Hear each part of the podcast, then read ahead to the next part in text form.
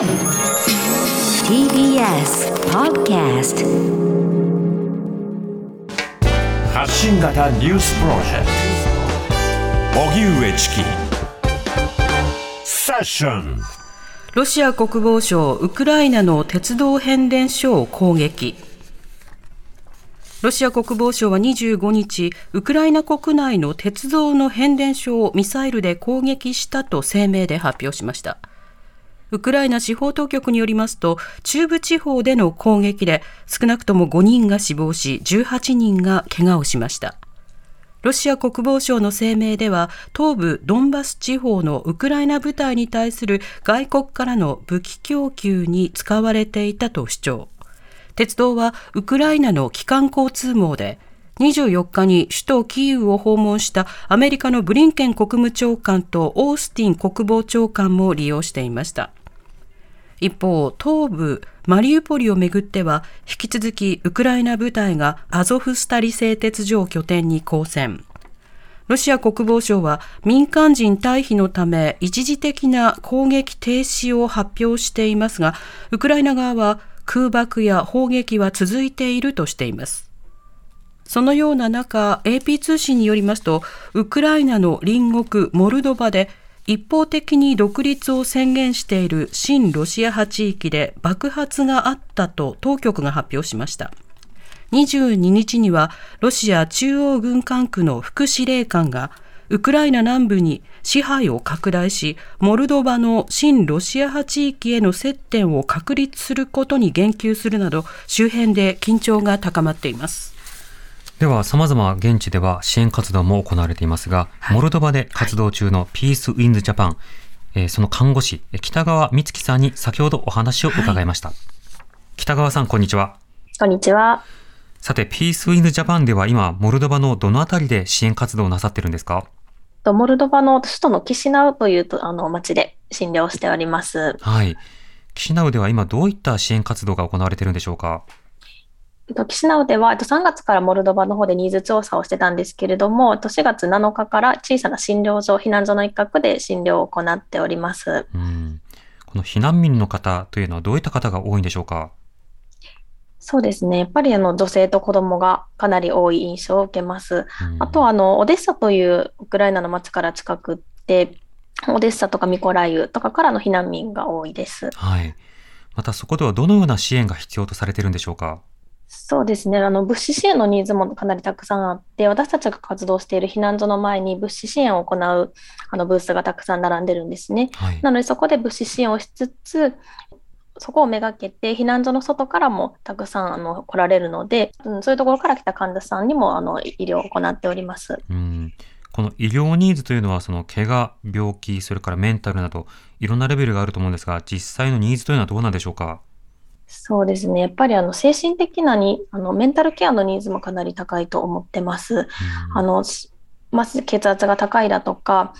頭が痛いとか、風邪の症状があるだとか、もともと持ってた持病が悪化したとか、いろんな方がおられるんですけれども、はい、薬を持たずに逃げてきただとか、まあ、薬が長い避難生活で切れてしまったりだとか、そういう方はやっぱり多いです。まあ、ただそういう身体疾患を訴えてきても、やっぱり根底には精神的な問題があるっていうことも多いですね。うんそういった医療支援、あの難民の方々に必要な背景としては、やはりその避難先ではなかなか医療にアクセスすること困難な地域もあるんでしょうか？うん、そうですね。まあ、あの、モルドバの地元の医療機関っていうのも、まあ、機能はしてるので、そこに行ってもらったりもするんですけれども、はい、やっぱりそこで医療を受けて処方箋をもらっても、その処方箋をもらって買いに行くのは避難民の方たちなんですね。うん、ただ、そのお薬を買うお金がなかったりだとか、そういう方もたくさんいらっしゃいます。はい、私たちの診療所では、あの、お薬とかも、あの、地元の薬局で購入したお薬を診察した上で、あの、お金を取らずにお渡しするっていうことも行ってます。うん経済的な負担というものは医療から遠ざけてしまうような一つの要因にもなり得るんですか？あそうですね。やっぱりお薬が買えないっていうのはっていう方もおられますし、現地のあの病院のポリシーみたいなもので、入院が必要で入院しても5日経ったら退院しないといけないだとか、そういう方もおられると聞いてます。なるほど。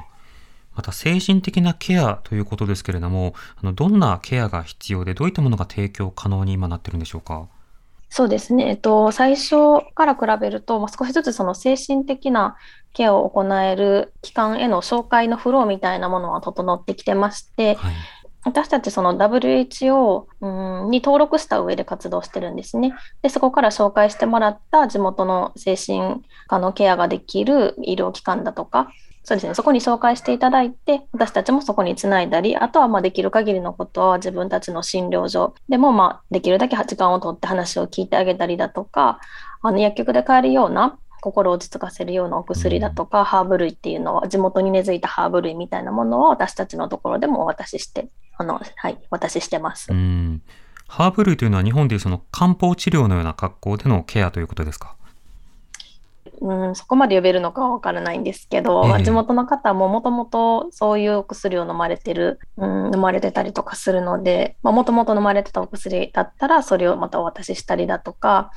まあどうしてもやっぱ精神的な部分が多いので、はいちょっと工夫して、アロマセラピーのうんうんあのラベよく寝れるようなあラベンダーの香りがするものとかをちょっとお渡ししてみたりとか、そうしたその小さい工夫とかも取り入れてます。うんあの、モルドバで爆発がというニュースもあったりしましたが、そうした治安状況などについてはいかがですか？